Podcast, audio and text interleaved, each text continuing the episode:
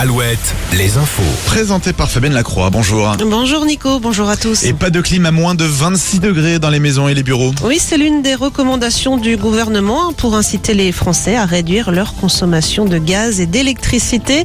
Le plan de sobriété énergétique estivale, qui comprend 14 mesures phares, est dévoilé ce mardi dans le journal Le Parisien. En Charente-Maritime, les dégâts sont importants à Laigne, quatre jours après les deux séismes qui ont touché l'ouest du pays. Dans cette commune de 500 habitants, près de 200 d'entre eux ont dû être relogés. De très nombreuses maisons sont fissurées, aussi bien à l'extérieur qu'à l'intérieur. Une maison s'est même déplacée d'une dizaine de centimètres. Le ministre de l'écologie, Christophe Béchu, s'est rendu sur place hier pour apporter son soutien aux sinistrés, parmi lesquels Thibaut Violet qui attend de voir quelles aides lui seront proposées. C'est une bonne chose. Après, euh, que les autorités publiques se déplacent, c'est toujours bien. Maintenant, euh, on a des inquiétudes. Hein. Euh, on ne sait pas de quoi demain va être fait. nos maisons, nos crédits, on est propriétaire. Bon, on a pu prendre le temps de parler avec les deux ministres, le député aussi. Donc ça, c'est plutôt bien. Puis voilà, maintenant, on attend des actes. Quoi. Les délais de catastrophes naturelles, c'est toujours un peu long. Donc il nous a annoncé entre 4 et 6 semaines. ça, ça serait plutôt une bonne chose. Parce qu'aujourd'hui, nous, on a contacté nos assurances, mais on n'est toujours pas en catastrophe naturelle. Christophe Béchu s'est également rendu hier dans les Deux-Sèvres à Sur le Mignon, autre commune touchée par le double séisme.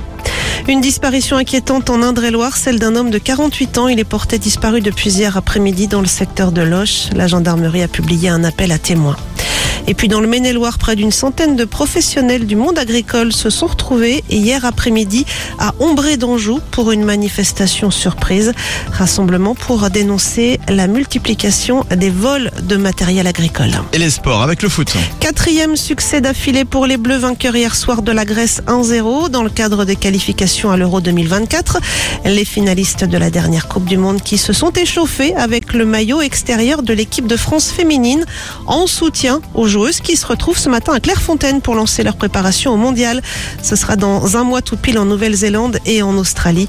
Le premier match des joueuses d'Hervé Renard se déroulera lui le 23 juillet à Sydney face à la Jamaïque.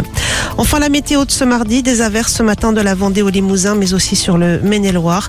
Ciel orageux cet après-midi au sud de la Loire, plus d'éclaircies au nord, de 21 à 27 pour les maxis.